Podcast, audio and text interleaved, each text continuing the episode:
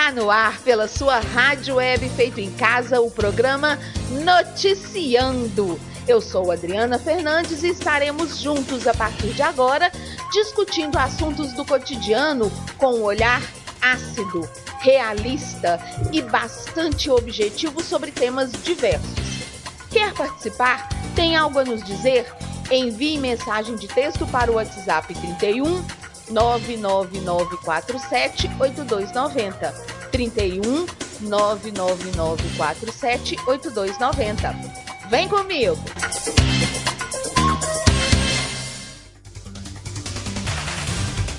Olá, meu povo! Olá, minha pova! Espero que estejam todos muito bem nesta noite fria aqui em Belo Horizonte e pelo Brasil. Como está? Hoje é sexta-feira, dia 9 de julho, são exatamente 20 horas e um minutinho. Sexta-feira você já sabe, é dia de noticiando. Você já se acomodou, já pegou sua taça, pegou sua xícara, seja lá o que você estiver bebendo para vir comigo. Estamos ao vivo pelo site da Rádio Web Feito em Casa, www.radiowebfeitoemcasa.com.br, com live pelo facebook.com barra Rádio Web Feito em Casa 1, pelo Instagram arroba Adri Fernandes e pelo youtube.com barra Adriana Fernandes. É, é Adriana para tudo quanto é lado que você olhar tem Adriana. Sexta-feira é dia de Adriana, é dia de noticiando. Eu sei que você já agendou. E hoje nós vamos falar sobre uma cadelinha que é heroína de guerra. Vou contar isso para vocês daqui a pouquinho. Vou falar também sobre os cuidados que devemos ter com cães idosos vamos falar sobre cura de mal olhado é, com sexo. Tem neguinha aí falando que se você fizer sexo com ele, ele cura o mal olhado que botaram no você. É mole o que mais? Vamos falar sobre transplante de fezes. Durma com esse barulho. Hoje eu vou contar para vocês sobre transplante de fezes. Vou contar também sobre justa causa em caso de difamação de empresa no Facebook. É, você tá achando que você pode falar mal da empresa onde você trabalhou, meu amor? Não vai rolar, não. E no momento terapia, nós vamos descobrir por que o cérebro nos faz desistir de planos antes de colocá-los em prática. Fica comigo, meu amor, porque o programa hoje tá bom demais da conta. Adote um animal de estimação e apadrinhe um bichinho ou um protetor de animais na sua região.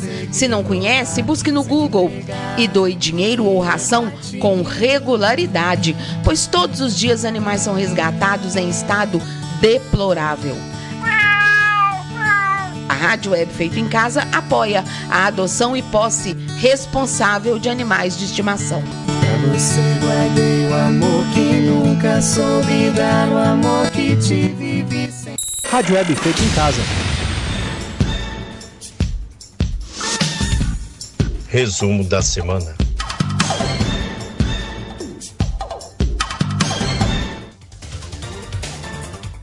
resumo da semana, Mariana Martins pediu que eu comentasse a seguinte notícia. Renan Calheiros sobre caguei de Bolsonaro. Que síntese. Relator da CPI da Covid repercutiu a fala do presidente da República sobre a comissão. Vocês estão sabendo. Bolsonaro ignorou as perguntas que a CPI enviou para ele e falou que caguei para a CPI. Eu caguei para a CPI. Eu não sei imitar esse homem, né? Eu acho um barato quem sabe fazer imitação, mas eu ainda não aprendi. Boa noite, Gabriel, queridíssimo. Espero que esteja tudo bem contigo. E eu não sei imitar o Bolsonaro. Mas ele disse algo assim: caguei pra CPI. Pois é, claro que ele cagou pra CPI, Mariana, que pediu que eu comentasse isso. Ele, tá, ele cagou porque ele se borra. Bolsonaro se borra. Com certeza, se ele falar qualquer coisa, ele tá ferrado. Com certeza tem gravações que o comprometem. Se ele fala a verdade, ele tá fudido, porque a gente sabe que ele fez merda, por isso que ele vive se cagando pra tudo. Não sei imitar, que pena. Só faz merda, então ele vive se cagando, ele vive cagado e ele agora está sim se borrando para CPI. Se ele diz a verdade, ele está ferrado, porque sim, ele foi conivente com o crime, ainda que ele não tenha cometido. E se ele mentir, vai ter prova o contradizendo e aí ele está ferrado. Então, Mariana, o que eu tenho para comentar neste resumo de notícias sobre o caguei do Bolsonaro é que sim, claro que ele cagou, ele, ele vive borrado. Ele é um cagão. Pois muito bem. Outra notícia do resumão da semana é do portal Uai. Alexandre Borges, aquele ator que foi casado com Julia Lemertz, larga tudo para cuidar da mãe com Alzheimer. A ator está morando com sua mãe em Santos, litoral de São Paulo. Larguei tudo para cuidar dela. Gente, como é complicado. Como eu atendo em consultório, para quem não está sabendo aí, eu sou hipnoterapeuta, voltei a atender presencialmente mês passado Sou hipnoterapeuta desde 2019 e uma das coisas que eu recebo muito em consultório e já tinha conhecimento disso por causa de um trabalho que eu fiz com a Ana, queridíssima Ana Heloísa Arnaud, na página dela. Entrem lá no Facebook, Alzheimer Minha Mãe Tem. É, são reclamações de pessoas que cuidam sozinho do familiar acamado, principalmente com demência, com Alzheimer, que dá muito trabalho e que os familiares não ajudam. Ou que precisa pagar a cuidadora e os familiares não ajudam. O Alexandre Borges tem uma situação confortável. Ele pode largar tudo para cuidar da mãe com Alzheimer. Não é a nossa realidade não é a realidade de muitos. Minha mãe, Dona Magali, beijo, Dona Magali, a hora que tiver que trocar a fralda dela, eu tô perdida. Eu não tenho quem me ajude. Tem meus irmãos, mas homem é mais complicado. Então a gente vai ter que se reunir e pagar uma cuidadora.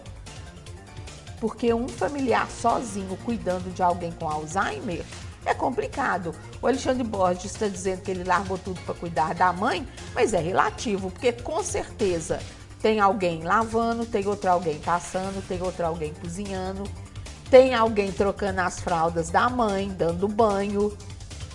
Mas, como eu falei, não é a nossa realidade.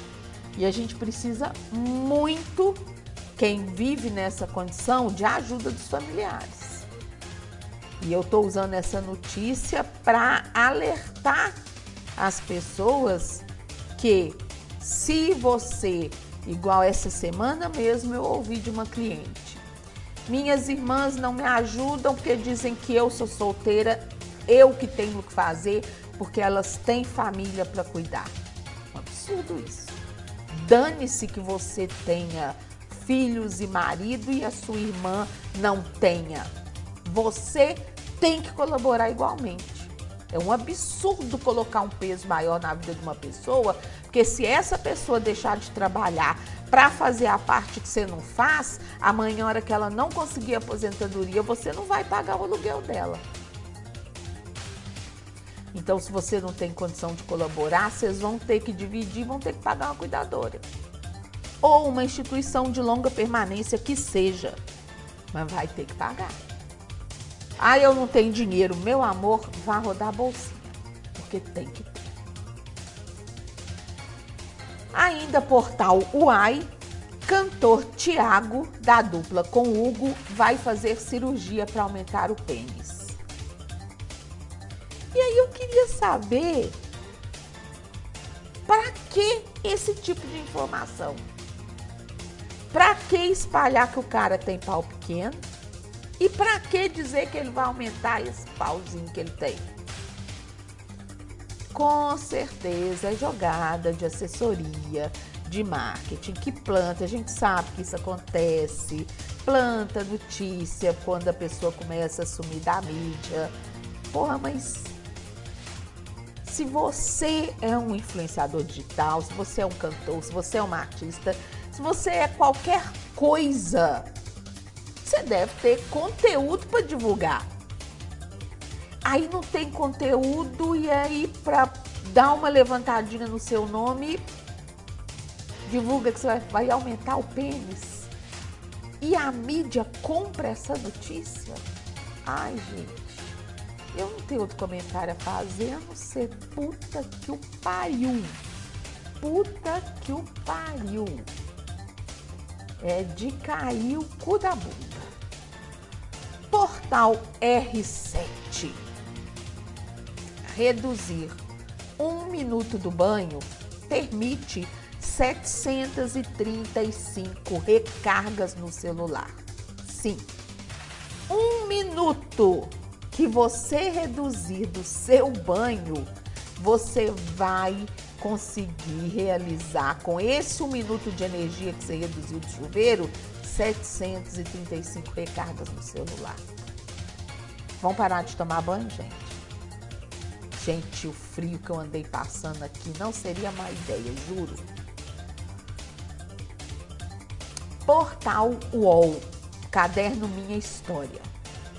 Sou, sou cadeirante, venci a depressão aprendendo a maquiar e abrir meu negócio. Eu trouxe essa manchete, para quem não tá ligado, resumão é só manchete. Eu não leio a notícia como eu faço no giro de notícias. Eu trouxe essa manchete porque as pessoas reclamam que Aí a gente fala que tá depressão, falam que é coisa de gente à toa, que é frescura, que é coisa de quem não tem o que fazer e manda a gente lavar a roupa e lavar um tanque. Porra, a menina tá falando aqui. Venceu a depressão aprendendo a maquiar.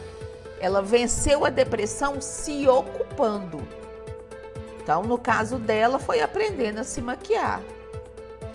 No meu caso, foi é, criando conteúdo para o meu Facebook, vamos supor. E para o seu caso, pode ser que seja lavar uma vasilha, lavar uma pia cheia de vasilha. Enfim, cabeça vazia é oficina do cramunhão. Ocupe-se, tenha você depressão ou não. Jornal Estado de Minas. Professores de rede estadual aprovam greve de 12 a 17 de julho. Os professores estaduais de Minas Gerais estão em greve. Quer dizer, anunciaram greve. Porque o governador quer que as aulas voltem e eles estão dizendo que as escolas não têm estrutura. Eu, sinceramente, eu não sei o que pensar. Me parece que a aula presencial não será compulsória. Se de fato não for, ótimo, ótimo. Mas mesmo não sendo compulsório, e se todos os pais mandarem as crianças? Os professores estão ferrados, porque a escola realmente não tem estrutura. Então eu fico entre a cruz e a espada sem saber se apoio, se não apoio. Enfim. Me diz aí o que, que você acha, como Gabriel Nonato, que está na live do Facebook dizendo que leu a história da cadeirante, achou muito linda, chorou muito com a história. Esse caderno, Gabriel, Minha História do UOL, ele é maravilhoso. Você chora, você ri, você passa raiva, É história, para quem não está ligado, são entra aí no portal UOL e procura o caderno Minha História. São, são é, é, é a vida de gente comum contada ali, alguém que superou alguma coisa, mas que não é nada grandioso, não são grandes heróis, são pessoas comuns que superaram uma diversidade ou que vivem uma situação fora do padrão, fora da caixinha. É lindo e tem de tudo. Tem caso como esse que eu li aqui, que o Gabriel também leu, que chorou muito. Tem o caso que eu já contei do rapaz que nesse mesmo caderno o, o terrorista brasileiro que foi preso por terrorismo e na cadeia foi aliciado pelo PCC. Tem a história, uma reportagem com a Ilana Casoy sobre os crimes que ela ajuda a resolver. É um caderno assim fantástico. Próxima notícia do resumão, jornal, ainda jornal Estado de Minas, a Arquidiocese de BH inicia a campanha do agasalho. Espero que seja para creches e asilos. Porque morador de rua, pelo menos os que vivem aqui em Belo Horizonte, não tem nenhum precisando de nada. Nada, nada. Tem colchão, tem barraca, tem até armário.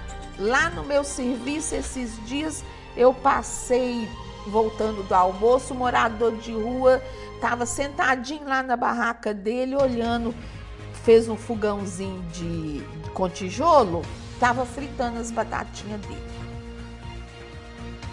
E já contei, conto e vou recontar. Aqui próximo à minha casa, morador de rua, para se esquentar, ele não veste as roupas que vocês doam. Eles fazem fogueirinha com elas. Portal UAI. Ju Amaral, irmã de Paulo Gustavo, apoia Mônica Martelli após ida à festa.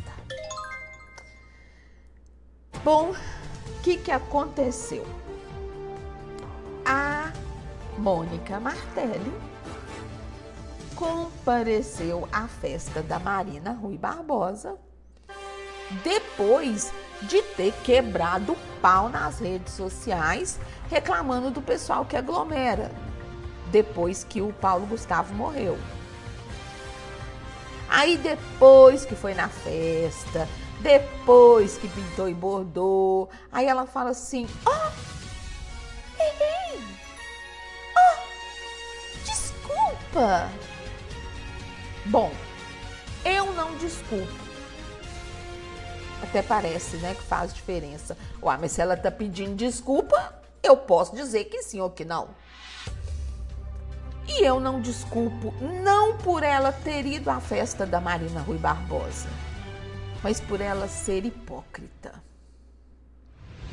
Ela poderia muito bem ter ido à festa da Marina Rui Barbosa, ela poderia muito bem dizer fui porque me garantiram que todos seriam testados, que seriam só pessoas que já são do convívio da Marina. Depois a Marina até explicou isso.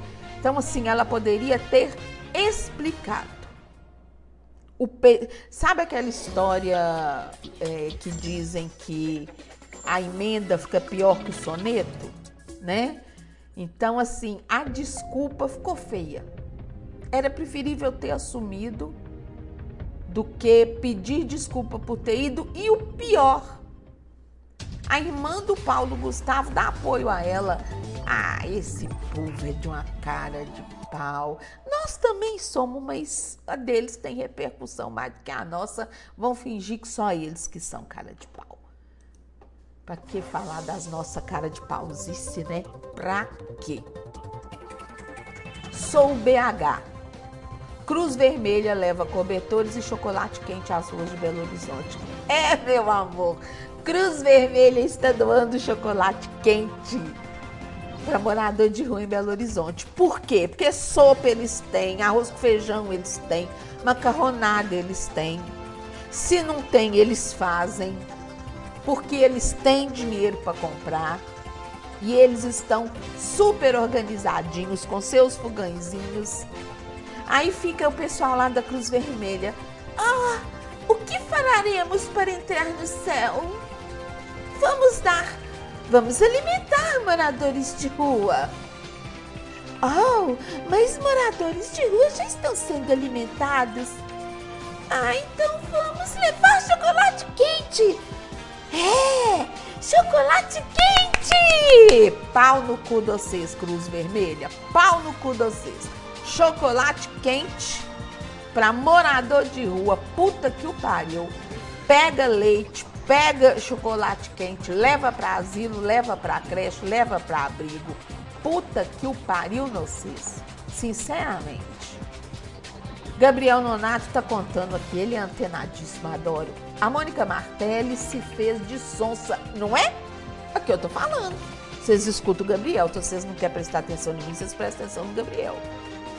A Mônica Martelli se fez de, Martelli se fez de sonsa. E ela ainda ficou na saia justa, que é o nome do programa que ela faz na GNT. Muito filha da puta, Gabriel. Muito filha da puta. Muito cretina. Nossa, fiquei puta com esse pedido de, esse pedido de desculpa imbecil dela.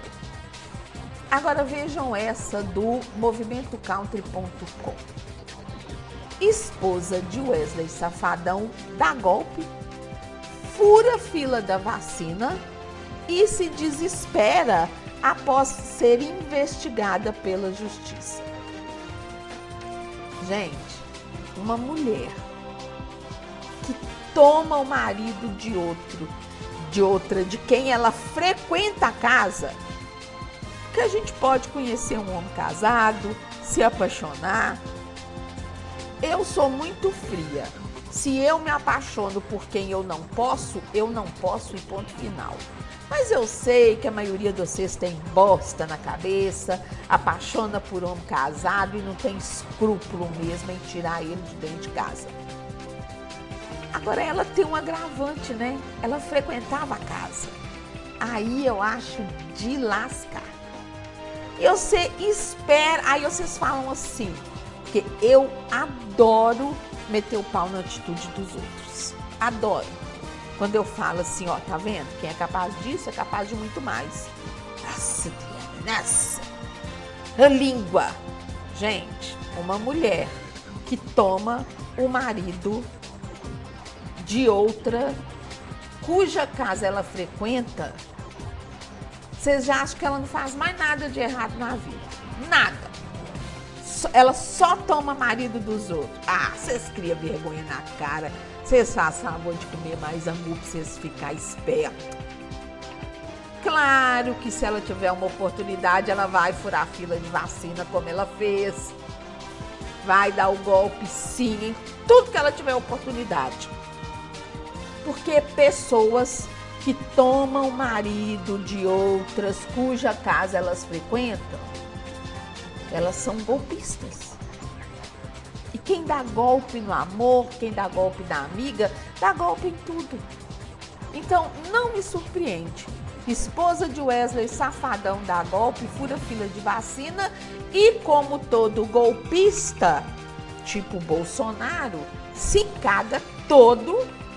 E ela, essa moça também, está desesperada porque está sendo investigada pela justiça. Mas ela queria o quê? povo enforgado. Agora, essa eu amei. Portal Uai, Natália Arcuri, que tem um programa na Rede TV, pediu demissão após a emissora não punir Siqueira Júnior. Gente, isso é de uma importância tremenda. Não faz diferença para mim, não faz diferença para você, porque a gente não faz como eles. Porque é como deveríamos agir. Ao invés de falar mal, boicotar. Mas não é boicotar no sentido de cancelar, de bloquear, de é em sentido de protesto. Eu não trabalho mais com aquela empresa porque ela cometeu um crime Porque quando Siqueira Júnior chamou o segmento LGBTQIA+, de raça desgraçada, ele cometeu um crime. Não se trata de uma, de uma mera opinião escrota. Eu vivo dando opinião escrota. Alguns de vocês também. Agora, o que ele cometeu foi um crime tipificado. E aí, quando você está trabalhando com alguém que faz isso, você precisa se posicionar. E a Rede TV não se posicionou. E como a Rede TV não se posicionou, a Natália Cury, Natália Arcuri, pediu demissão. Eu sei que para nós, ei Tula linda, eu sei que para nós que somos meros mortais é complicado eu mesma fico entre a cruz e a espada, por exemplo, evitando usar produtos comésticos, comésticos, produtos de cosmética é, que testam em animais.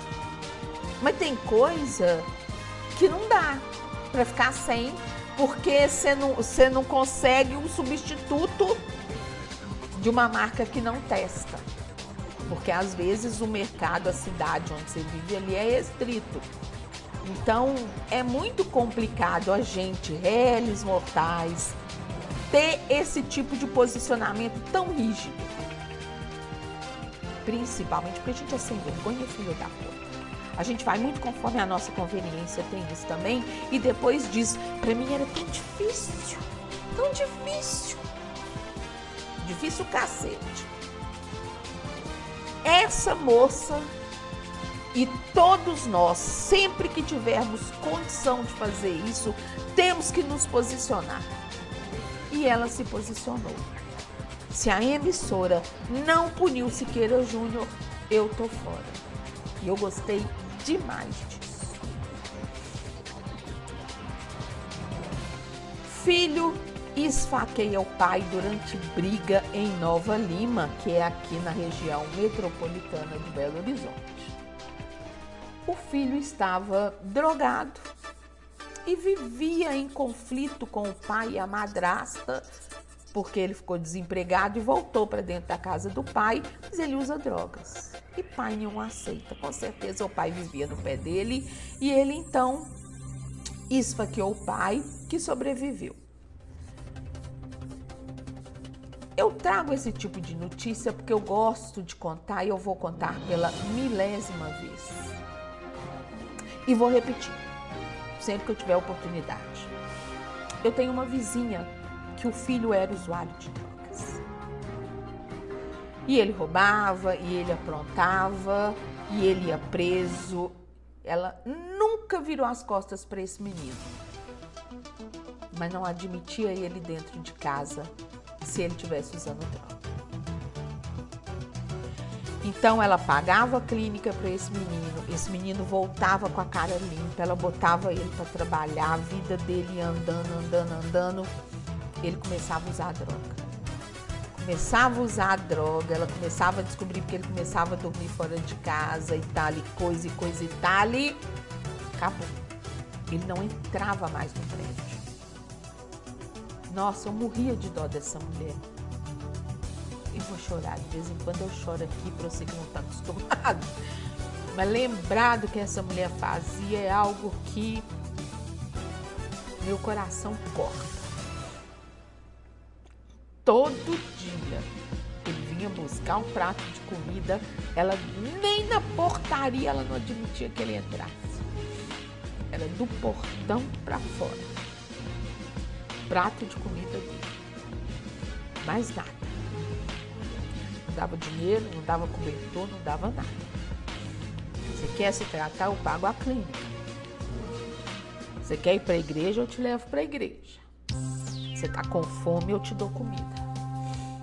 Mas ela não admitia que ele pisasse no prédio.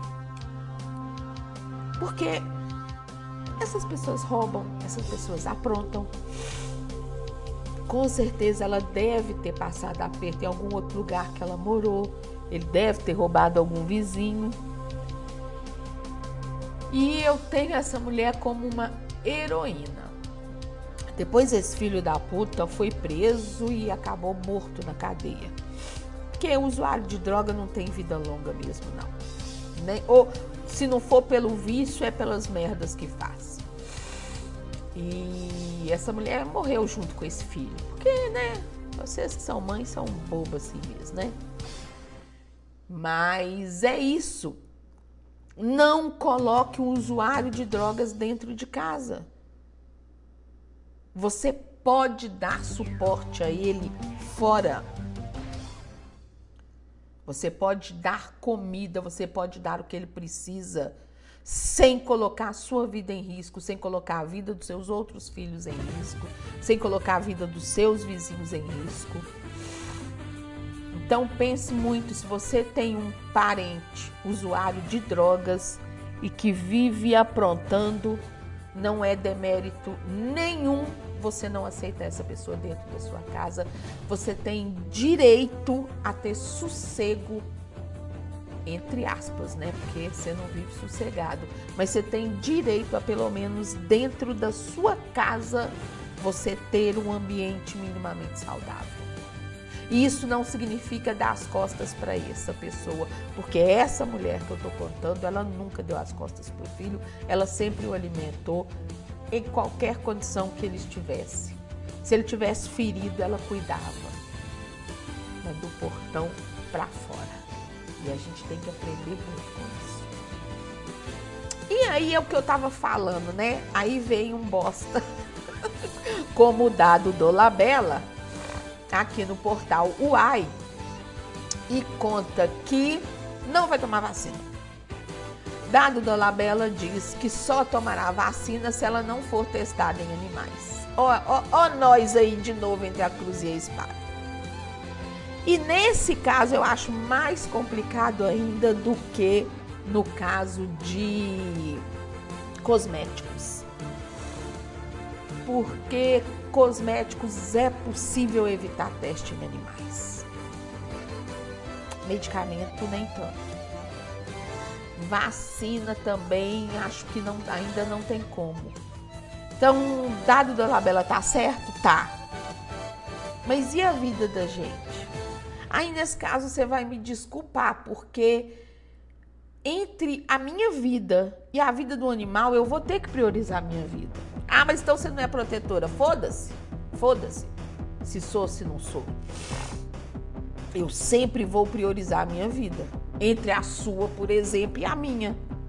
Ou entre a de um animal testado em laboratório e a minha. Eu vou priorizar a minha vida. E nesse caso das vacinas, eu acho que ele está errado. Ele está certo, mas ele está errado. Vocês entenderam, né? Vejam que interessante essa notícia do ainda portal Uai. Influenciadora, não aguento esses, esses títulos, né? A pessoa não faz porra nenhuma da vida, vive gravando videozinho, tititi, influenciadora. Influenciadora massacra Zezé de Camargo e expõe passado sujo do cantor sertanejo. É porque vocês viram, não sei se vocês, vocês devem ter visto, claro, a polêmica dele com o Faro, né? E, e o Faro pagando ali, coitadinho que tá de Covid, o Zezé de Camargo falando, é esse aí vende até a mãe por audiência. E eu gostei dessa notícia porque veio a influenciadora e disse: quem tá falando de quem vende a mãe é quem trocou a esposa que batalhou com ele uma vida toda por uma mais novinha. É o sujo falando do mal lavado. E não é que é? A Tatá Princesa, Princesa está falando. Instinto de sobrevivência, no caso lá da vacina, né? Pois é. E aí, voltando à questão do Zezé de Camargo, realmente, que moral que ele tem para falar que alguém vende a mãe se ele vendeu a esposa, né? Se ele comprou a novinha. Sinceramente, esse povo senta, a gente também, senta no rabo para falar do outro tem que vir alguém de vez em quando e dar uns tapas na cara da gente assim pra gente acordar. E fechando o resumo da semana, esta notícia da Folha de São Paulo conta uma coisa que eu assustei. O quanto os espirros são perigosos. Um espirro pode criar 20 mil gotículas que permanecem no ar por até 10 minutos. A gente, só de falar trem, deu uma vontade de pôr uma máscara. Que máscara. Deu vontade de pôr máscara.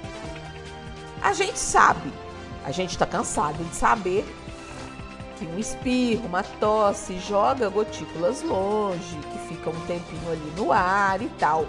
Mas ver isso em números é um pouco assustador, né?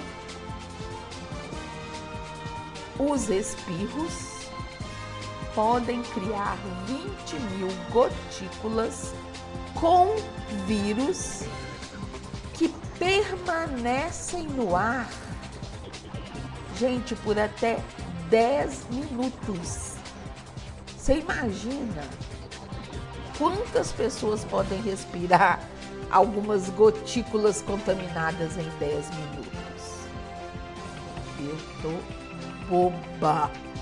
Boba. Bom, este foi o resumo da minha semana.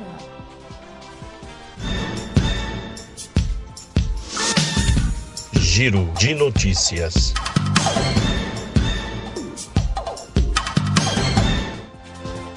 Vamos então para o giro de notícias que eu, inclusive, já anunciei, temos casos interessantíssimos.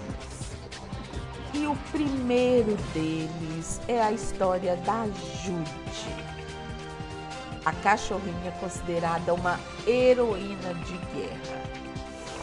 Coisa mais fofa. Essa matéria é do portal brasildrummond.com.br. Só tem notícia bacana, gente. Só notícia bacana. Escuta. Judy, a cachorrinha que ganhou uma medalha por bravura e a sua trajetória de heroína na guerra. Em meio aos horrores da Segunda Guerra Mundial, diversos heróis surgiram homens, mulheres e até casos curiosos envolvendo animais estão entre os destaques da resistência democrática comandada pela União Soviética, Inglaterra, Estados Unidos e demais países como o Brasil.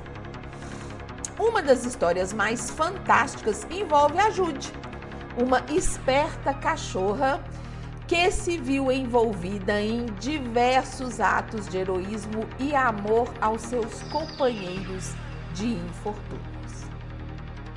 De alguma forma, Jude foi a mascote de diversos navios que faziam rotas pelo Pacífico. A cachorrinha passou a vida entre um navio e outro.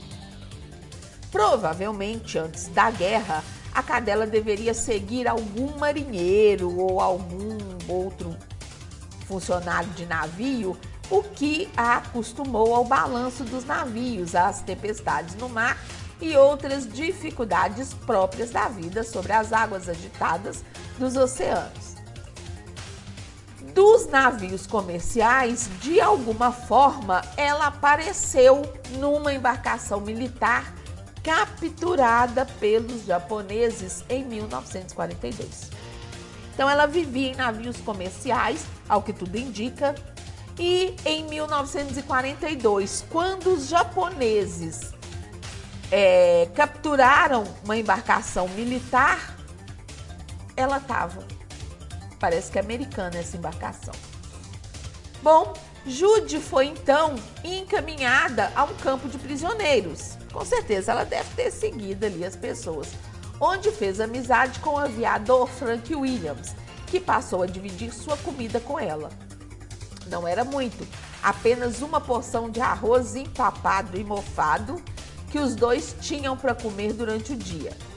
Jude ainda incluía em sua alimentação alguns pequenos roedores certamente mais famintos que ela, e que deixavam a segurança da troca atrás de alguma coisa para forrar o estômago. Ela ia lá e crau. Williams, em seus relatos sobre a Jude, dizia que a cachorra levava os ratos para ele, numa clara tentativa de dividir o seu banquete com o parceiro humano. E que só depois que ele acenava recusando é que ela comia. Gente, olha isso. Olha isso. Bicha inteligente, eu fico boba de ver.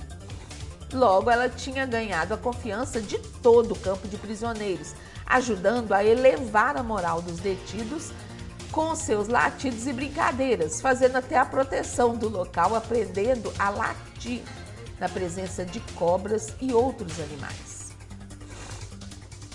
Quando Williams e os outros prisioneiros foram mandados para outro campo de detenção em Singapura, logo pensaram em uma forma de não abandonar a cachorrinha.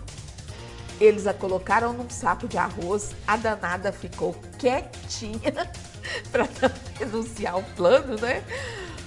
Mas o navio em que eles estavam foi bombardeado e para tentar salvá-la, o Williams jogou ela ao mar de uma altura de 5 metros. E com isso, eles não mais se viram. Ele foi recapturado e enviado para uma base militar. Após alguns dias em que ele estava arrasado, ele começou a ouvir relato de náufragos que foram puxados para destroços por um cachorro. Olha isso.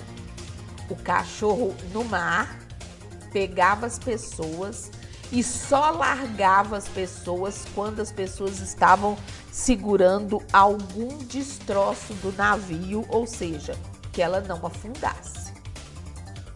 Logo ele percebeu que era a Jude, cumprindo o papel de heroína dela. Quando ele novamente foi transferido, alguns dias depois, já para um campo de, de prisioneiros, já em Sumatra, ele teve uma grata surpresa. Um cão todo desgrenhado partiu para cima dele a ponto de derrubá-lo no chão. Era a Jude. De alguma forma, após salvar muitos náufragos ingleses, ela própria foi puxada por um deles e encaminhada para esse campo de concentração. Quem quiser ver a foto da Ajude com vários sobreviventes, entra no brasildrumont.com.br. Após alguns dias, opa, quando Williams foi libertado, ele levou consigo Jude para a Inglaterra, onde ela recebeu uma medalha, uma condecoração especial para animais em atos de bravura. Ah, eu achei o máximo isso. E ela foi então, com o recebimento dessa medalha, transformada oficialmente em heroína de guerra. O Frank, por sua dedicação a ela, também recebeu uma medalha. E por anos ele e a cachorrinha trabalharam para as Forças Armadas Inglesas, visitando veteranos de guerra e ajudando eles com seus traumas psicológicos do pós-guerra. Olha que coisa linda essa história, gente. É apaixonante. Quando ela morreu, por volta de 13 anos, ele construiu um memorial de mármore com uma placa que contava toda a sua história. Sem sombra de dúvidas, a pequena Jude foi uma incrível e verdadeira heroína de guerra. Gente, animais deixam a gente estupefatos com a capacidade que eles têm de aprender as coisas. E essa cachorra, essa história me chamou a atenção porque o que tudo indicava, ninguém ensinava nada para ela. Quem ensinou para ela a pegar alguém que está se afogando e, e, pegar essa pessoa e colocar no, no destroço para poder se apoiar? Sabe? Não, não, não acredito que alguém tenha ensinado isso para ela. Quem que ensinou ela a pegar um rato e dividir com outra pessoa? Ela aprendeu com o ato do outro que sempre dividia o alimento com ela. Ela aprendeu que ela também tinha que dividir o alimento com ele. Então, assim, é, é incrível, incrível a capacidade que qualquer bicho. Esses dias eu tenho visto muito vídeo de calopsita. Gente, como esses bichinhos aprendem. Que gracinha. Vídeo de esquilinhos, vídeo. Gente, peixe aprende. Peixe aprende. Peixe obedece. Vocês querem mais o quê? Vocês estão acostumados a lidar com o filho de vocês que não obedece, que não tem iniciativa, uns bosta rala na vida? Pois é, meu amor, bicho obedece, peixe obedece. Peixe. Você imagina o resto. Boi, vaca, cachorro, gato, cobra obedece. Só quem não obedece é os filhos de vocês. Girando a notícia.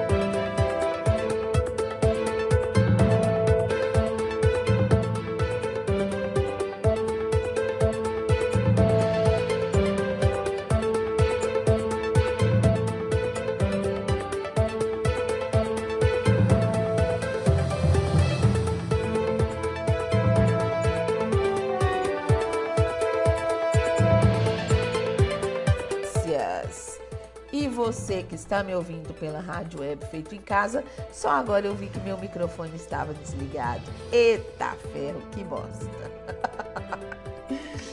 Desculpa aí e vamos que vamos. Matéria do portal UOL.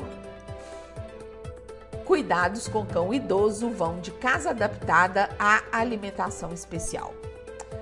Parece que até ontem ele ainda era um filhotinho cheio de energia e peripécias pela casa. Mas agora, depois de uma coleção de histórias para contar, sinais como alguns pelinhos brancos pelo corpo e um ritmo menos frenético nas brincadeiras denunciam. A família tem oficialmente um cãozinho idoso em casa. Para promover a qualidade de vida ao doguinho sênior, diminuir eventuais desconfortos do envelhecimento e até desacelerá-lo. O tutor, para isso, o tutor pode atentar-se à alimentação, peso, check-up veterinário e adaptações físicas em casa. Lembrei de outra coisa, o Bob também tá com artrose. Então ele levanta, ele tem muita dificuldade de mexer a patinha dianteira. Só que depois de alguns segundos, aí ele mexe. Mas eu percebo. Então, olha como, como é estrupiado. Mas é o filhinho da gente. A gente tem que cuidar, a gente tem que ajudar, a gente tem que fazer tudo que pode por eles, porque eles são como crianças. Você não abandonaria, não abandonaria uma criança especial o bichinho é como se ele tivesse, como se ele fosse uma criança especial. Ele já ele vai começar a perder ali capacidade, né, de compreender o que está acontecendo e a gente tem que ajudar, tadinho. E aí a reportagem pergunta: como saber que chegou o momento certo de dar um cuidado, uma atenção maior para o bicho em razão do envelhecimento?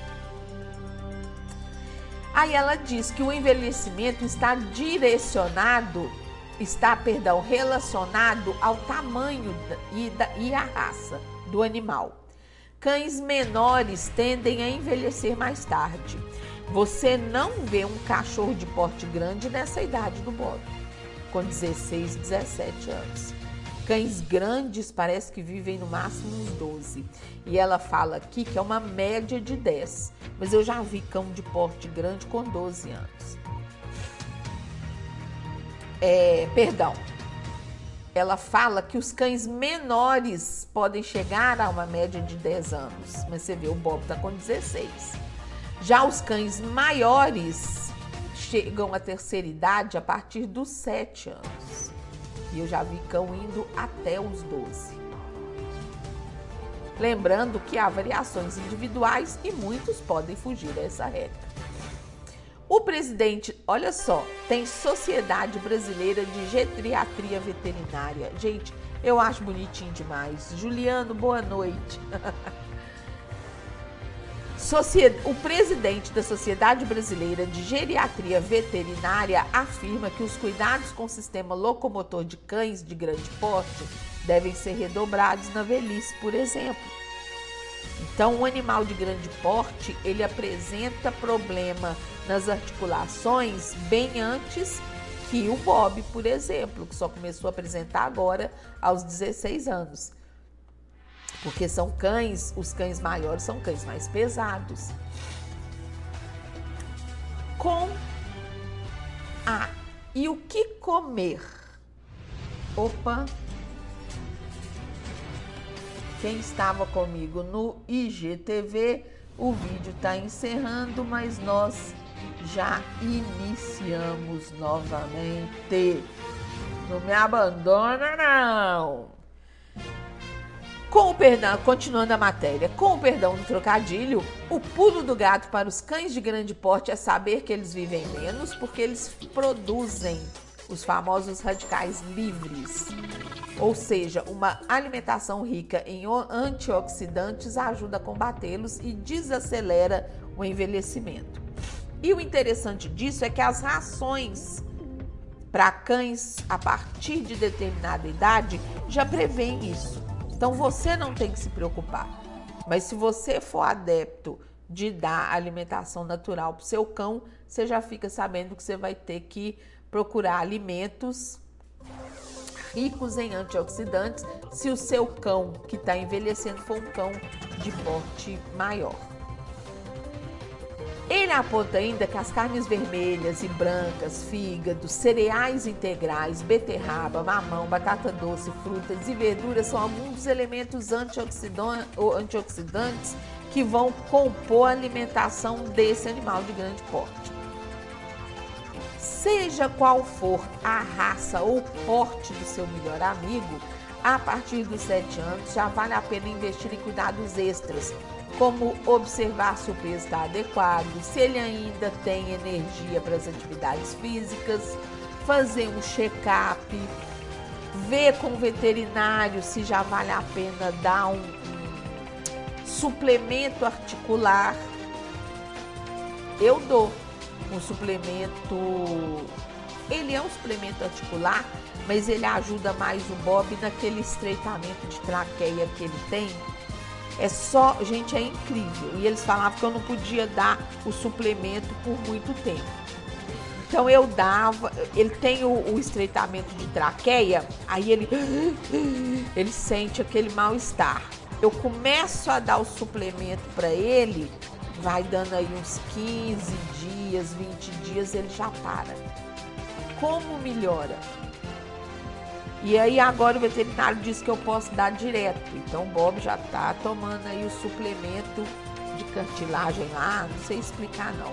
Constantemente, todo dia eu tenho que enganar ele, fazer uma coisinha ele querer comer, porque o filho da puta cospe.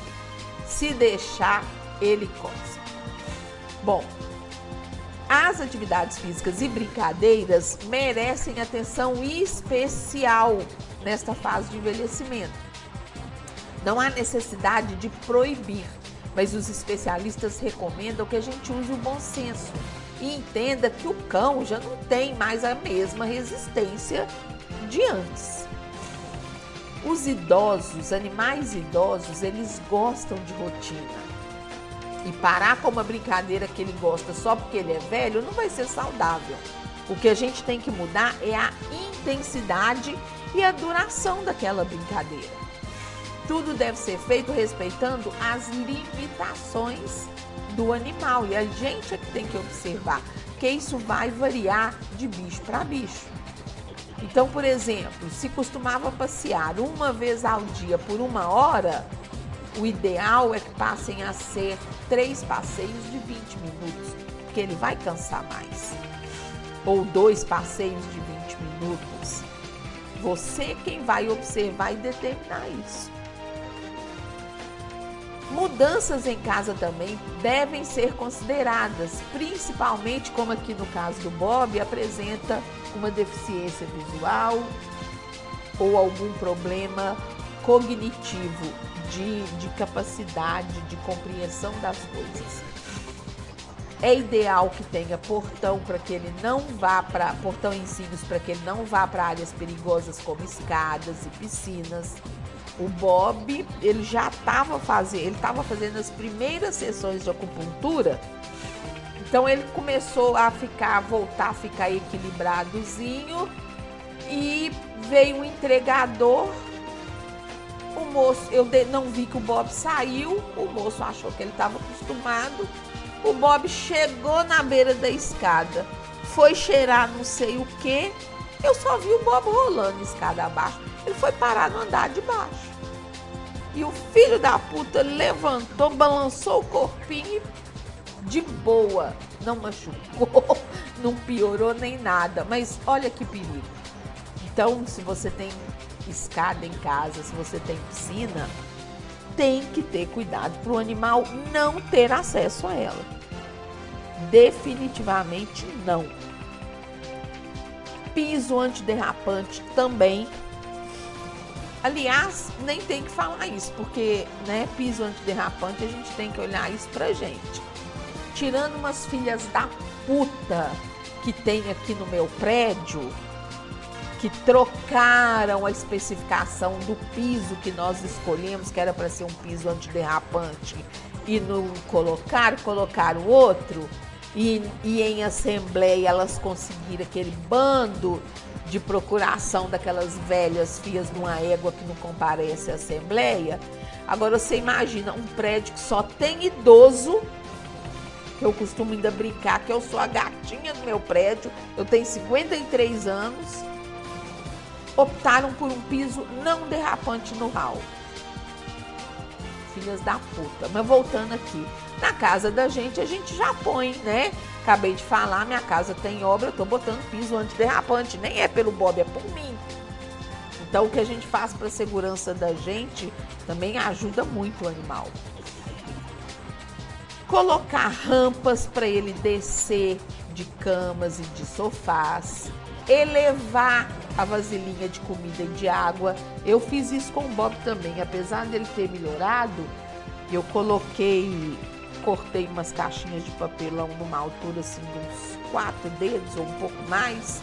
Coloquei água ali, coloquei a comida, tá bem mais confortável o acesso dele para beber água e para se alimentar. E, gente, não deixar de levar um veterinário. Sabe? Uma vez por ano que seja, faça o check-up. Ou se você vê que ele está sentindo dor, que ele está mais amuado, leva. Poxa, o bicho te fez, fez sua alegria de vida durante tantos anos. Quando ele precisa, você vai dizer que você não tem dinheiro para levar no veterinário? Sacanagem, né? A gente tem algumas cidades, mas são muito poucas ainda. Tem hospital público veterinário, aqui em Belo Horizonte tem, mas costuma ser só para quem tem, por exemplo, Bolsa Família, só mesmo para pessoal de baixa renda. E mesmo que você tenha condição, você fica filas às vezes uma hora, né? Então assim, sei lá, faça uma vaquinha de parentes e amigos, mas não deixe de pagar o veterinário do seu cão. É muita, é muita sacanagem. E mantenha as vacinas em dia. É a última dica aqui que o veterinário dá. Enfim, se o seu animalzinho tá como o meu pequeno Bob, velhinho, velhinho, cuide dele, adapte sua casa, preste mais atenção principalmente quando está mais frio e quando você vai fazer as brincadeiras e caminhadas com ele. A gente fala de cão, mas isso vale para gatos e para outros pets também. Combinado? Girando a notícia. Girando a notícia. Jornal Estado de Minas falso médium é preso por curar mal olhado em troca de sexo. Quem manda vocês acreditar nessas bobagens, gente? Acreditar em mal olhado, acreditar em médium. Puta que pariu vocês, né? Aí fica sujeito a esse tipo de coisa. Falso médium é preso para curar mal olhado em troca de sexo. O farsante cujo codinome é Joaquim de Amapé, prometia o livramento às pessoas com mal olhado em Materlândia, no leste de Minas. Em troca, exigia favores sexuais às vítimas. Gente, é o fim da picada. Ô, oh, ô oh, pai, pai, pai, como é que é? Pai, como é que é o nome? Joaquim, ô oh, pai Joaquim. Acho que eu tô com mal olhado. Ô minha filha, chupa meu pau aqui que passa. Puta que pariu. Ô, ô pai Jaquim, tô achando que eu tô com mal olhado. Ô menino, deixa eu dar uma lambidinha nessa perereca que passa. Vocês aguentam trem desse? E o pior, hein? É que tinha mulher que deixava, que acreditava. É, você já é uma besta de acreditar em mal olhado. Você é besta ao quadrado de acreditar em poder de pai de santo. E agora você é besta ao cubo porque você faz sexo com ele para curar a porra do mal olhado. Eu, eu não entendo a cabeça das pessoas. Um homem que dizia ter poderes mediúnicos para curar mal olhado e outros males que acometem as pessoas foi preso em Materlândia, Vale do Rio Doce, por uma equipe da Polícia Civil de Minas Gerais. A prisão ocorreu como parte da Operação Amapé, que investigava as ações desse homem. Olha só, uma operação, quer dizer que foram inúmeros crimes dele, inúmeros. Ele agia interpretando dois personagens. Um médium, cujo codinome era Joaquim de Amapé, que seria capaz de garantir o livramento às pessoas, e outro de voz sedutora, que intermediava o encontro das pessoas com o médium. Ao modificar a sua voz para ligar para as pessoas, ele informava que elas estavam possuídas e acometidas de mal olhado e orientava as vítimas a se encontrarem com o homem que teria tais poderes mediúnicos para cura. Ao telefone, ele dizia que somente aquele homem seria capaz de conceder o livramento a elas. Gente, nossa senhora, eu passo até mal lendo nesses trem. Que eu fico imaginando quem que é essas bestas que acreditam num trem desse. Não vai me falar que é vocês, né? Puta que pariu. Acreditar que tá com mal olhado e acreditar que só uma pessoa no mundo vai curar seu mal olhado, chega lá, ele tá de pau duro e você ainda fazer tudo que ele quer. Ai, durante o suposto atendimento espiritual, o médium dizia que para a pessoa ser livrada de todos os males, teria que cumprir determinadas ações, entre essas, manter relações sexuais com ele. Eu, eu assim, eu, eu fiquei muda mesmo. Não foi problema aqui no microfone, não. Eu fiquei muda. Eu, eu, tem uns trem que eu fico sem saber o que falar. Porque é imbecilidade demais. Imbecilidade demais. Acreditar numa merda dessa. O delegado explicou que, como as vítimas eram pessoas conhecidas do indiciado, tendo ele conhecimento da rotina, de nome de familiar, de acontecimentos recentes, elas acabavam acreditando que ele tinha um poder mediúnico, de curandeiro mesmo. É a chamada leitura quente. Tem a leitura fria, tem a leitura quente. E a gente aprende a fazer o que um médium faz, o que uma cartomante faz, em cursos de leitura fria e leitura quente. Eu estou fazendo um curso que eu nunca termino, sempre empurro, sempre empurro, mas eu também, se vocês precisar, fique sabendo que eu sei fazer tudo que o médium faz, eu sei fazer tudo que uma cartomante faz. Detalhe, eu falo da sua vida sem precisar ler carta e bola de cristal. A polícia deu um basta no teatro macabro e pôs fim à farsa armada pelo homem com os dois personagens. Depois das investigações bem-sucedidas, ele foi preso e está sendo acusado de violação sexual mediante fraude, o que prevê pena de 2 a 6 anos de reclusão. Até o momento, duas vítimas já foram identificadas. Para mim já é o bastante ter duas bestas no mundo que acreditaram nesse tipo de coisa. A equipe policial da delegacia em Sabinópolis fez um trabalho de investigação de criminal genuína, técnica em sua essência, que somente teve êxito devido ao uso de tecnologia e técnicas de inteligência policial. Eu acho o máximo isso. Polícia é isso. Inteligência, investigação. Show de bola. Essa é a função primordial da polícia judiciária, que a gente conhece como polícia civil. Investigação criminal qualificada. Muito bem, muito bem. E não são poucos os casos em que líderes religiosos ou não se aproveitam da fragilidade das pessoas para extorquir delas tudo que você possa imaginar. O mais comum é o dinheiro e, em segundo lugar, sexo. Se você não aprendeu isso até hoje, puta que o pariu no você, velho. Puta que o pariu no você. Girando a notícia.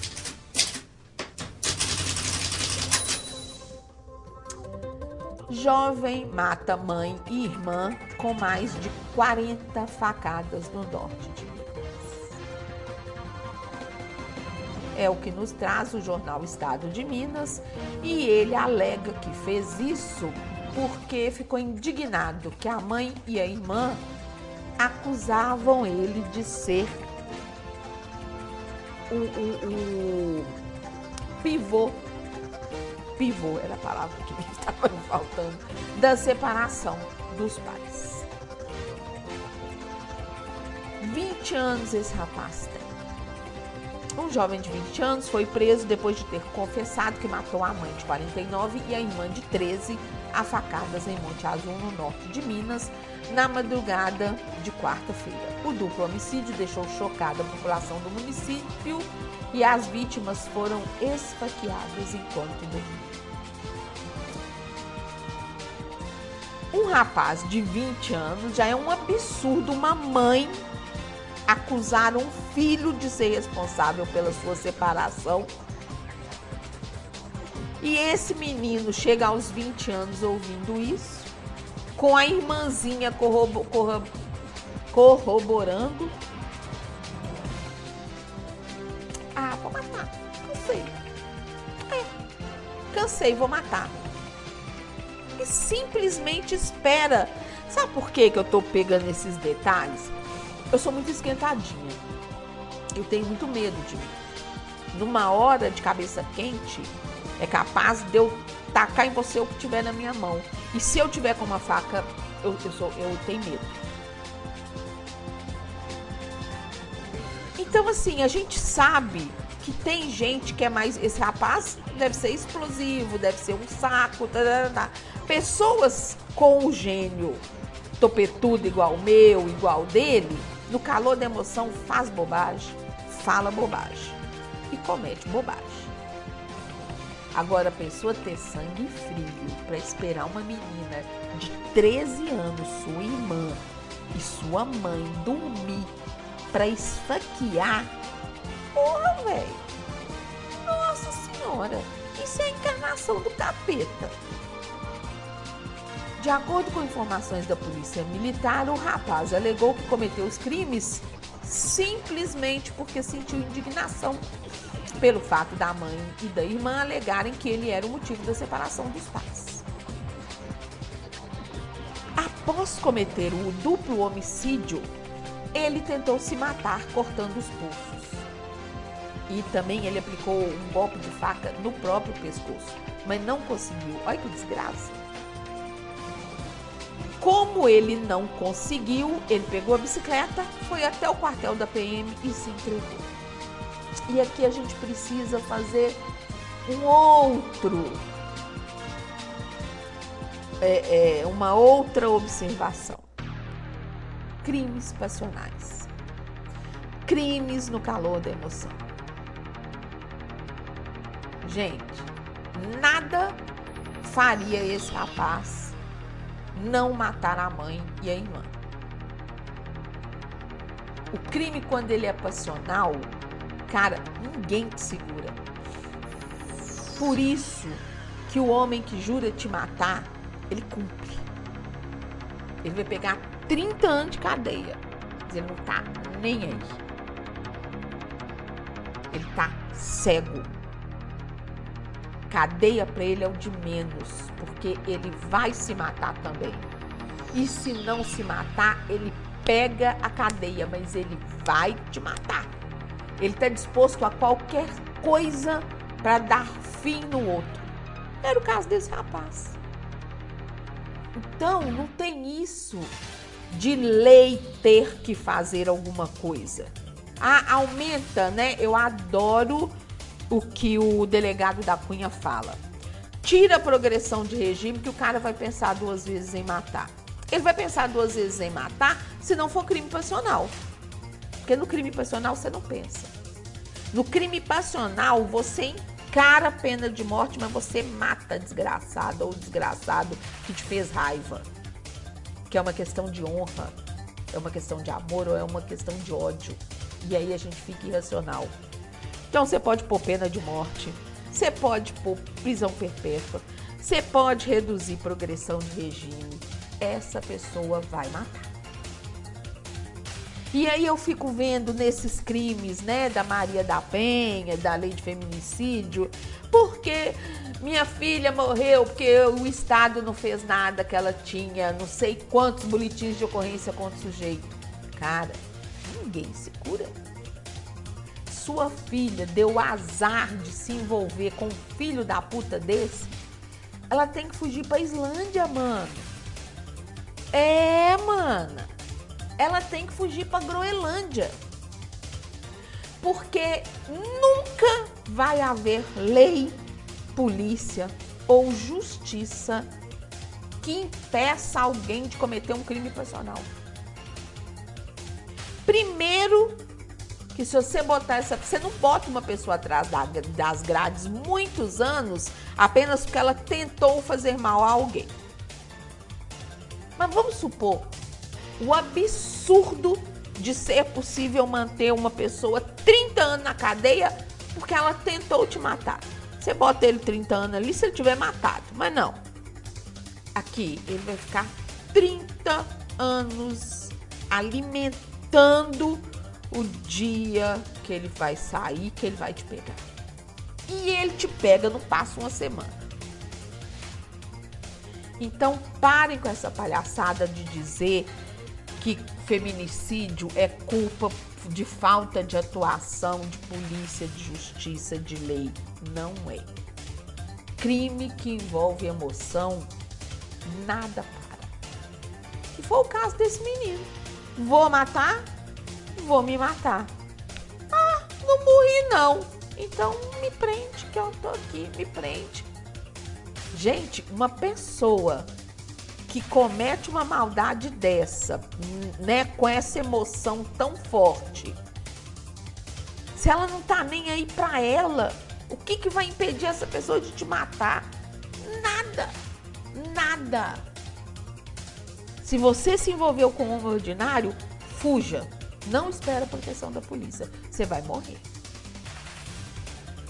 Bom, a mãe, Marta, era uma pessoa conhecida em Monte Azul e isso aumentou a consternação dos moradores durante, diante da tragédia. Um, um outro irmão disse que está, claro, indignado porque a mãe e a irmã fala, é, pois a mãe e a irmã eram pessoas muito boas. Mas essa pessoa confirma que realmente elas diziam que ele era o motivo da separação entre ela e o marido.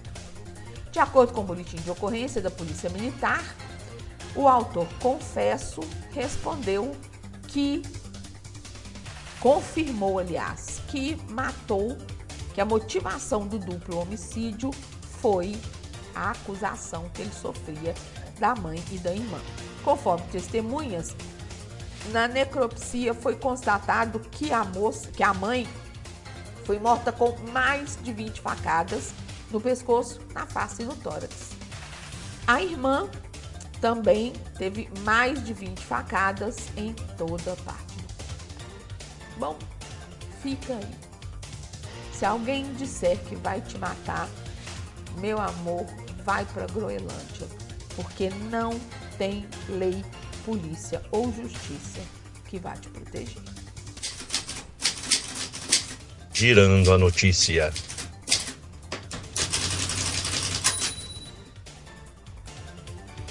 Funcionário público é demitido por justa causa após difamar empresa no Facebook, diz o jornal Estado de. E eu achei isso muito interessante porque eu vejo muita coisa e as pessoas acham que as empresas não olham. Eu, que sou boquirrota como eu sou, vocês nunca vão me ver falando mal do meu chefe, dando detalhes do meu trabalho. Vocês não me veem falando isso em rede social. Sou advogada, eu sei até onde eu posso ir. Nem todo mundo tem esse conhecimento. Aí vem umas besta quadrada, fala mal da empresa no Instagram, no Facebook.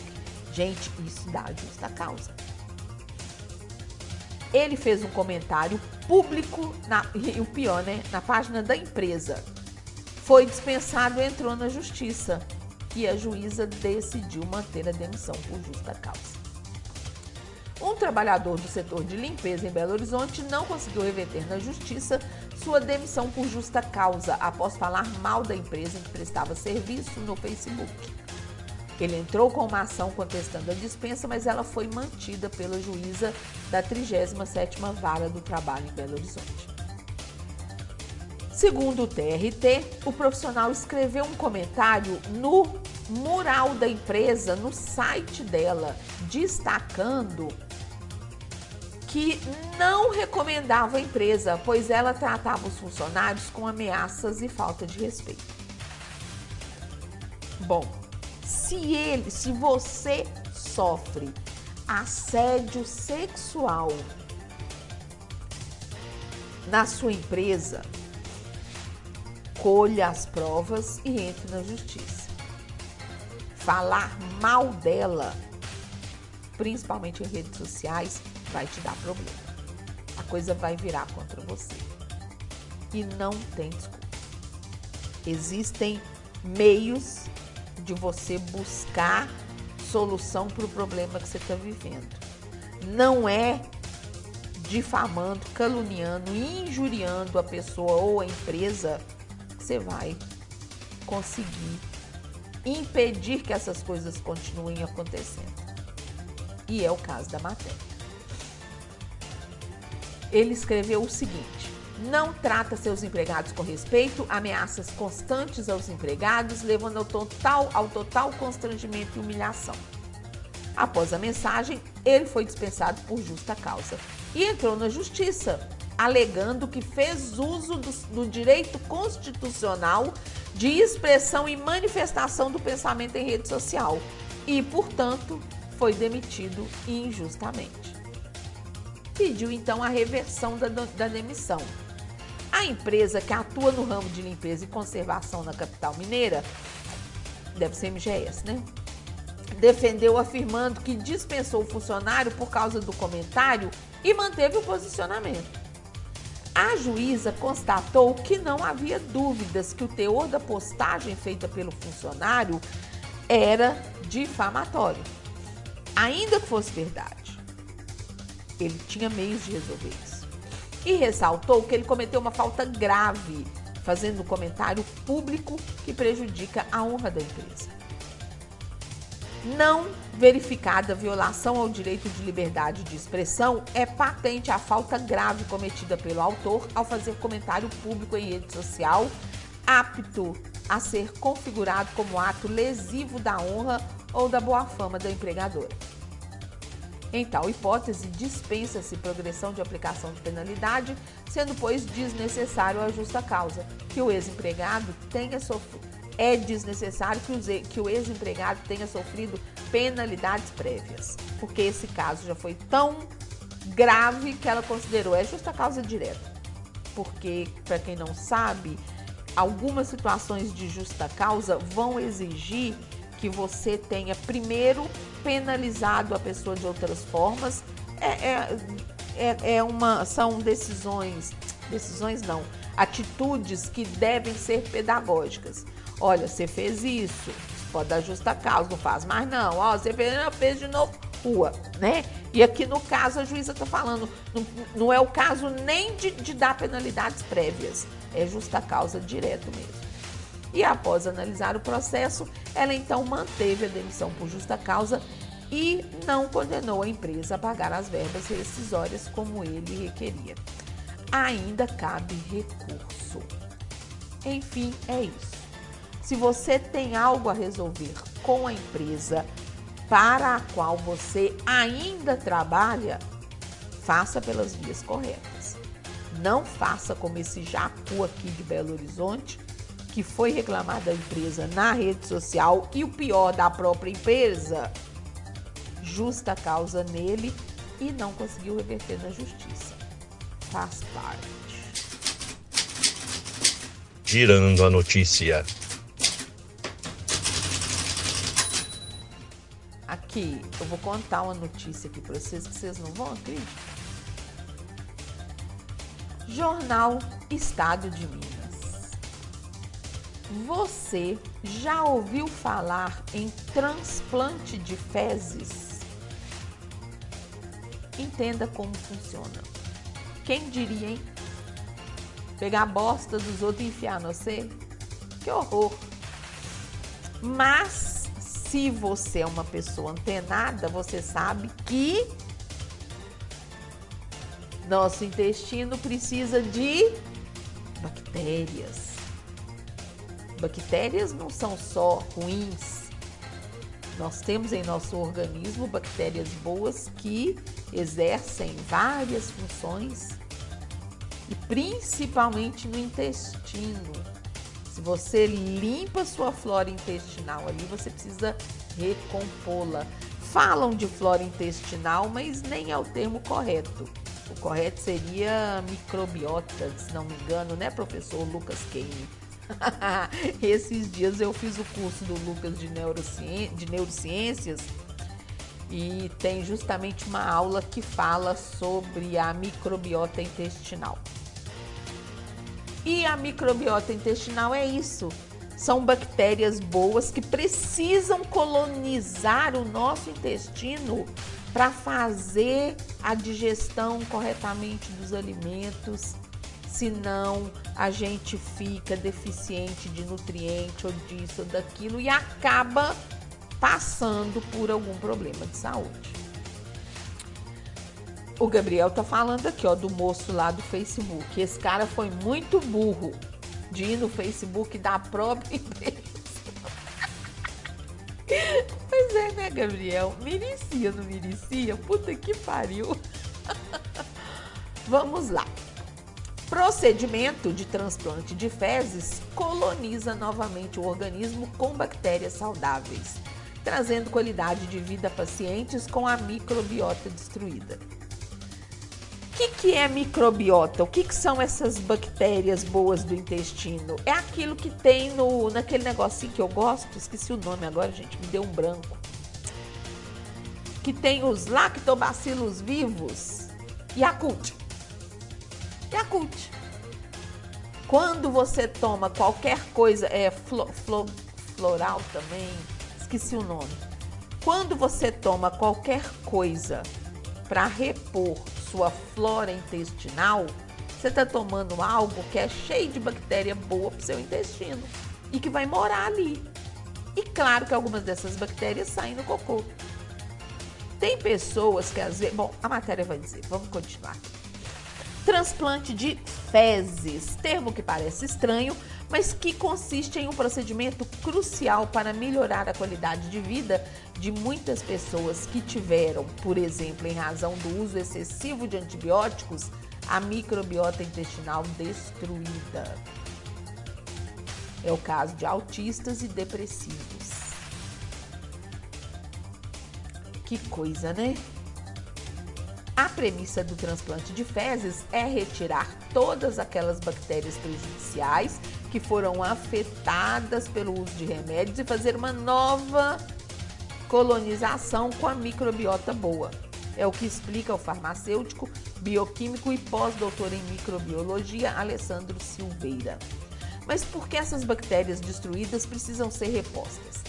Antes de mais nada, porque conforme ele diz, as bactérias boas presentes no organismo são cruciais para o bom funcionamento do sistema imunológico.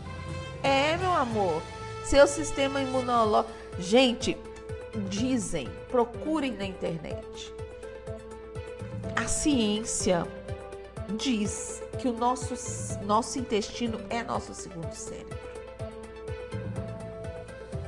as conexões que ocorrem ali, tudo que acontece ali com as bactérias, com os neurônios ali. Sim, nosso intestino tem neurônios também. Afetam o nosso organismo como um todo. Você sabia que as bactérias do intestino comprometem, podem vir a comprometer o sistema imunológico? Pois é, é muito interessante.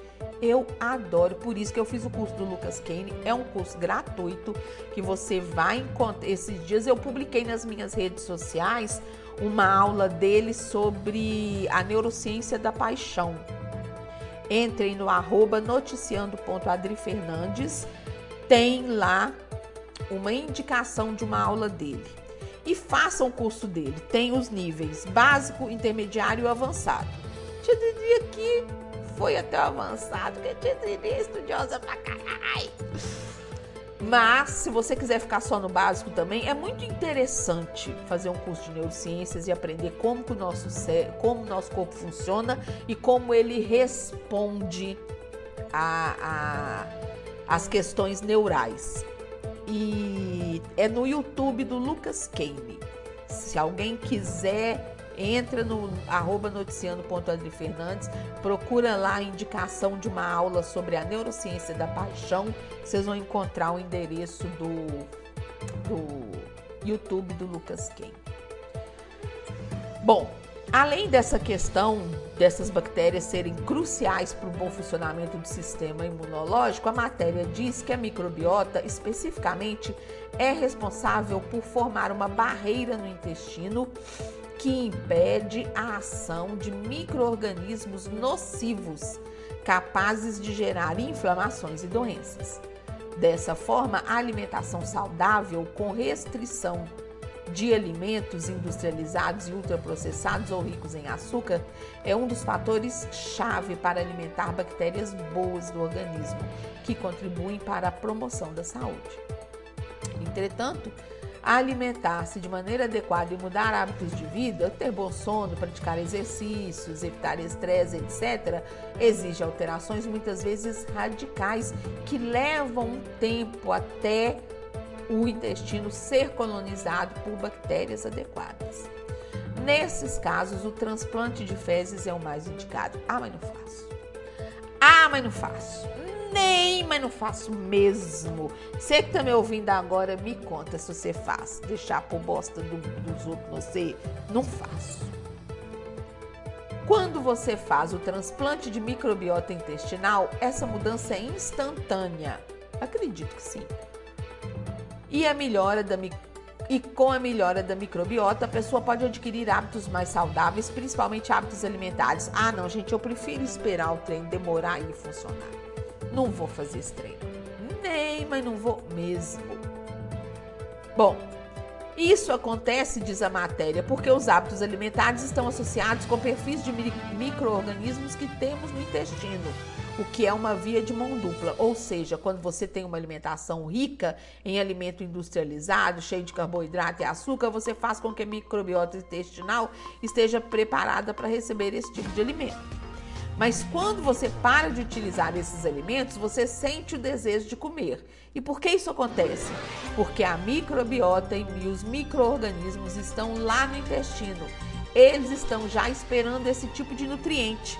Então, fica muito mais difícil da pessoa mudar hábitos alimentares. Ah, meu bem, ok, ó, vem consultar com a tia Dri na hipnoterapia que a gente facilita isso, mas não vai fazer transplante de cocô, ó, pra vocês verem. Bom, já quando muda a microbiota intestinal pelo transplante de fezes, diz ele, você consegue fazer com que a pessoa tenha mais facilidade e possa ser mais engajada nessa mudança de hábitos. Vocês entenderam? A microbiota que está no seu intestino está esperando aquele alimento que você sempre consome. Se você para de consumir esse alimento para ter uma alimentação mais saudável, essa microbiota vai estar tá esperando aqueles mesmos nutrientes, seu corpo vai fazer com que você sinta muita vontade de comer aquilo. Quando faz o transplante de fezes e coloca em você microbiota que não está acostumada a receber aqueles alimentos, você perde a vontade de comê-los. Essa é a tese. E você, essa microbiota, está esperando outro tipo de nutriente. Sei não. Sei não. É uma maneira rápida, efetiva e natural de trocar a microbiota intestinal. Então, se pega uma pessoa que tem desequilíbrio da microbiota intestinal, tem o intestino que não está funcionando muito bem e retira toda a microbiota, depois coloca-se as fezes de duas pessoas saudáveis são misturadas e diluídas para que possa haver recolonização intestinal por bactérias com perfis mais adequados. Os resultados são imediatos, diz Alessandro Silveira. É, não, obrigada. Até no caso, como explicou lá, de pessoa autista, de pessoa que tem depressão, que pode ter a microbiota totalmente destruída, precisa de uma resposta mais rápida, até vai. Mas por uma questão de alimentação saudável, para não ter compulsão para comer doce, por exemplo, não, não, não, não e não. E você, meu amor? Você aceitaria transplante de fezes? Ah, com esta notícia bizarra, terminamos o nosso giro de notícias. Make Hall Maquiagem Profissional para qualquer ocasião. Atendemos em domicílio em Belo Horizonte e Contagem. Agende seu horário e ouse ficar linda. 99739 8023 99739 8023 Make Hall Maquiagem Profissional.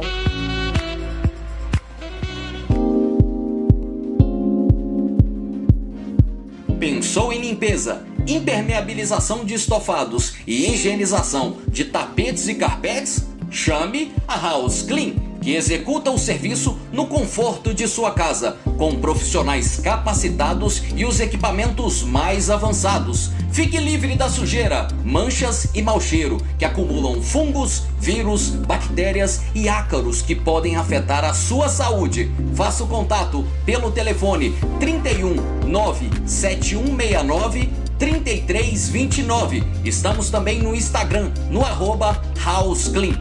House Clean, cuidado que surpreende.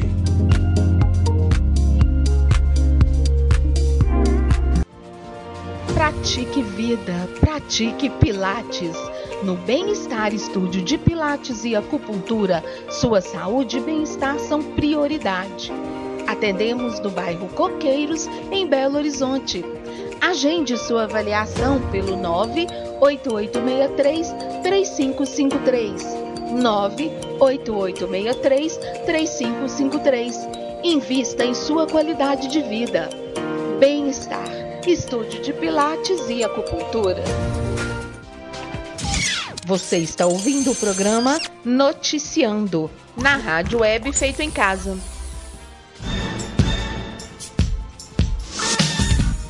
Momento Terapia.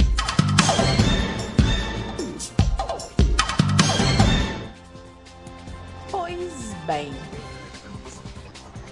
você já parou para pensar por que é que você desiste de executar os planos que sua mente fica ali maquinando? O momento terapia hoje é sobre isso.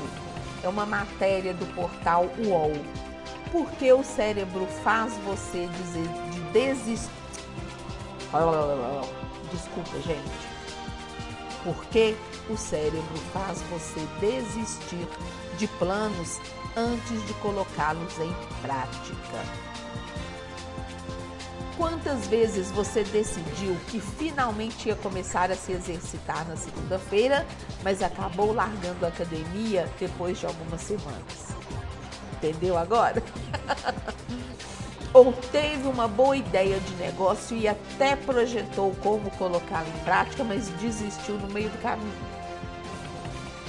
Ou ainda sente que tem dificuldade para levar adiante mesmo objetivos mais triviais, como beber mais água, dormir mais cedo ou ler determinado número de páginas do livro por dia.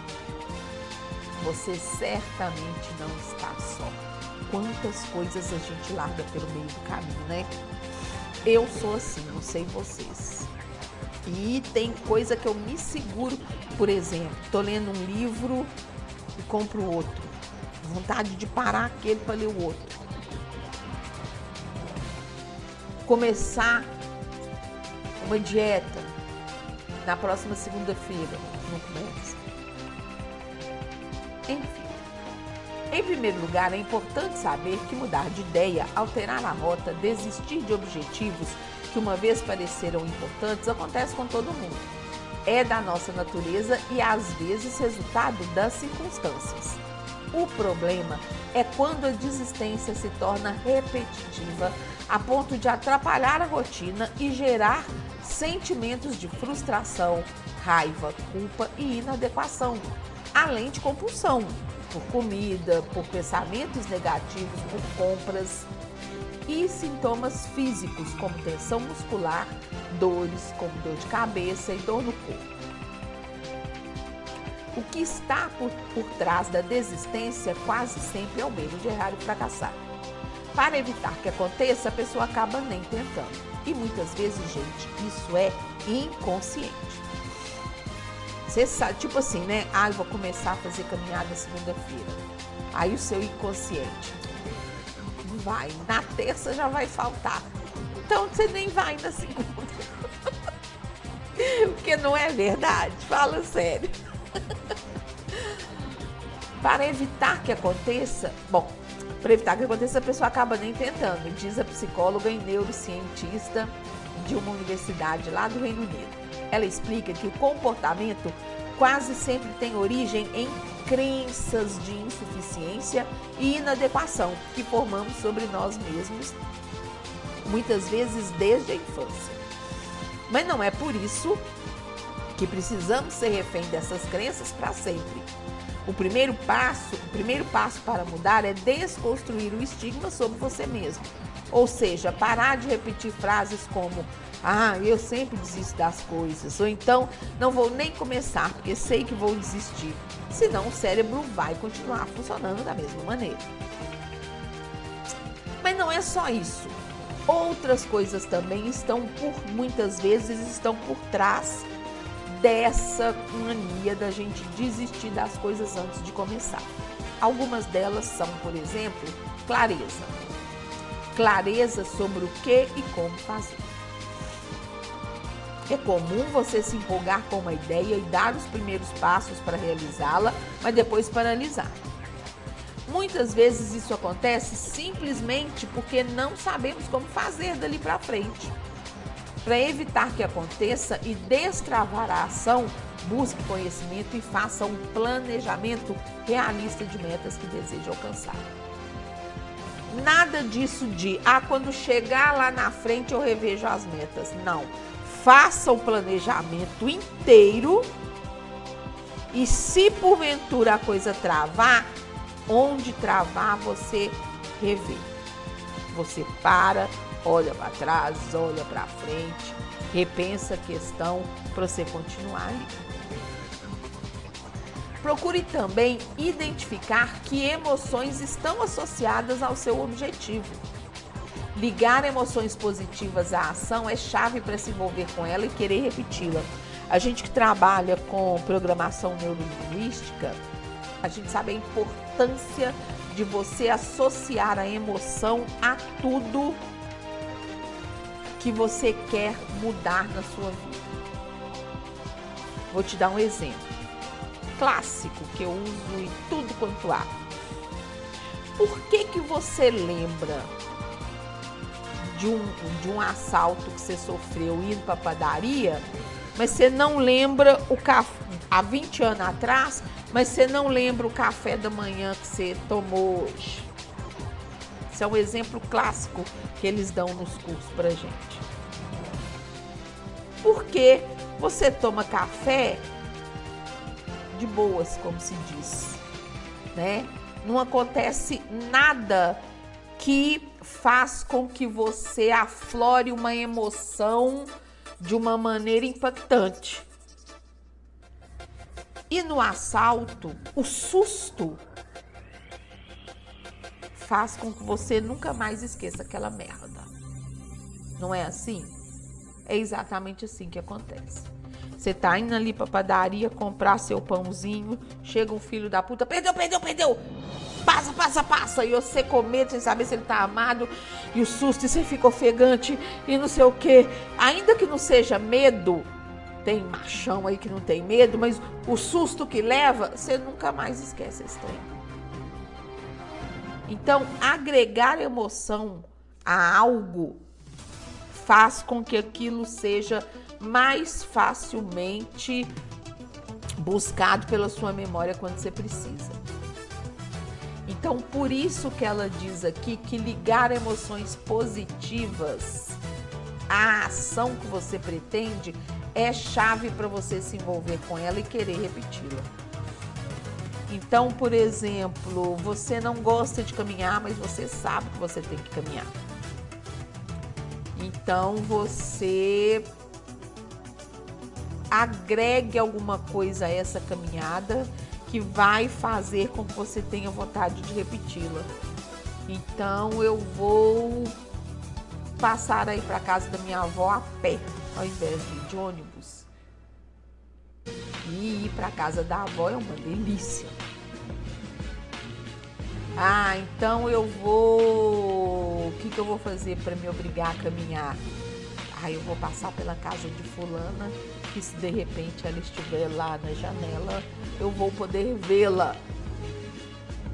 E a casa de Fulana é no meio do caminho.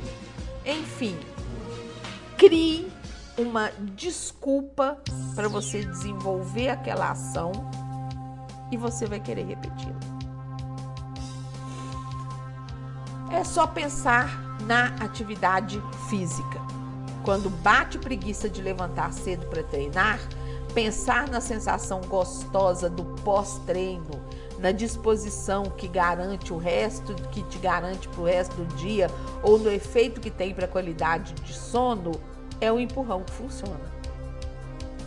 É o que eu faço com a arrumação de casa. Eu odeio arrumar casa.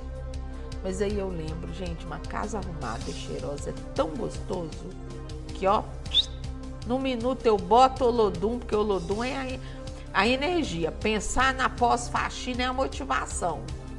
Boto um Olodum que me dá energia e, ó, num minuto casa tá limpa. Tem que ser assim, gente. Senão a gente não faz. Quem dera nós pudéssemos nos dar ao luxo de não fazer tudo que a gente não gosta. Outro fator, ter metas e expectativas realistas. Não criar metas e expectativas muito altas. Começar uma dieta pensando em perder 20 quilos é uma receita quase certa para acabar desistindo. Pensa em perder um quilo por vez. Assim como abrir um perfil nas redes sociais para ganhar dinheiro e milhões de seguidores, além de não estar sob seu controle, é importante considerar que nada disso vai acontecer de um dia para o outro. Estabelecer metas muito grandiosas é uma forma de autossabotagem. Você sabe que não vai conseguir alcançá-las e acaba desistindo ou nem tentando. Outro fator fazer as coisas sempre do mesmo jeito. Pessoas que se esforçam para não errar têm dificuldade para receber feedbacks negativos e se importam demais com o que os outros pensam. Essas pessoas têm mais tendência a desistir. Elas desistem com mais facilidade das coisas porque costumam acreditar que só existe um modo certo de realizar as coisas. Quem é perfeccionista, por exemplo? O que nunca é verdade. Elas também têm a crença de que certas características, como organização, persistência, inteligência e criatividade, nascem com a pessoa e nunca mudam. Outro mito. Você pode criar essa, desenvolver essas habilidades. Por exemplo, se você sempre acordou cedo para meditar ou treinar, mas está difícil manter o hábito na pandemia, tente mudar o horário da prática ao invés de abandoná-lo. Por que, que você tem que fazer tudo sempre do mesmo jeito, sempre na mesma hora, sempre da mesma forma? Outra questão que nos leva muito a desistir dos planos antes de iniciá-los ou no meio do caminho é focar no resultado e esquecer o processo. Como tende a evitar o erro a qualquer custo, alguém com mentalidade fixa precisa de recompensa rápida para se engajar em uma atividade ou processo. Por isso, o risco de desistir é grande quando, por exemplo, ela acha que a primeira aula de um curso não foi muito boa ou conseguiu emagrecer só algumas gramas na primeira semana de dieta. Em vez de focar no resultado final da empreitada, tende a estar presente em cada etapa dela. Tente celebrar as pequenas conquistas durante o percurso. Isso é mais importante. O último fator é quando você está cansado. Nosso cérebro gosta de facilidade e evita o esforço, ainda mais depois de um dia cheio ou quando você está cansado. Diante do impulso de procrastinar, que é a palavra bonita para preguiça, né? Ou desistir de algo que estava planejado, tente perceber pensamentos, emoções e reações físicas que surgem. Nesse momento, respirar com calma algumas vezes pode ajudar a fazer as coisas fluírem.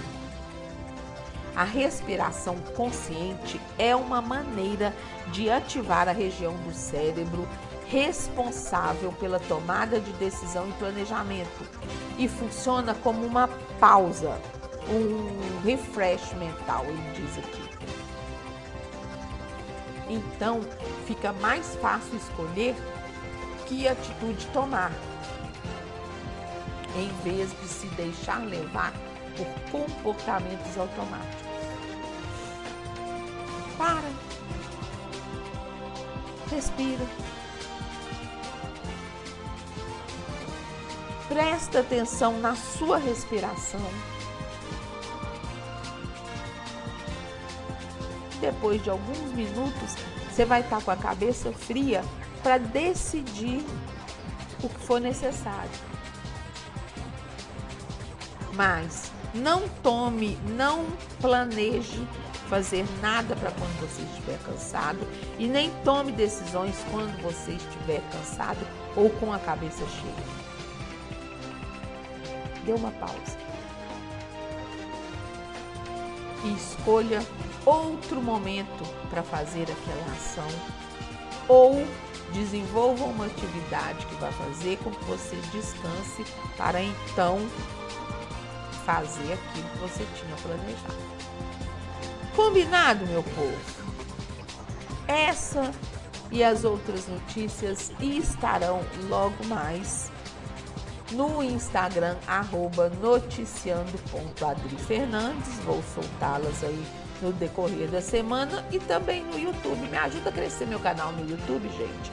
Tem aula de direito gratuita para concurso, tem exercício de PNL, tem um monte de coisa interessante lá. Combinado?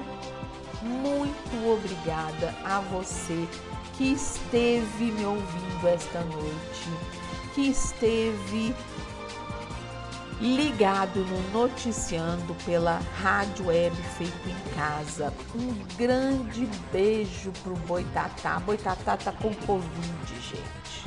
Ele tá cuidando da Fernanda, Fernanda também pegou, tá cuidando dele. E tá lá, os dois, aquele caquinho, mais um cuidando do outro, e isso que é importante.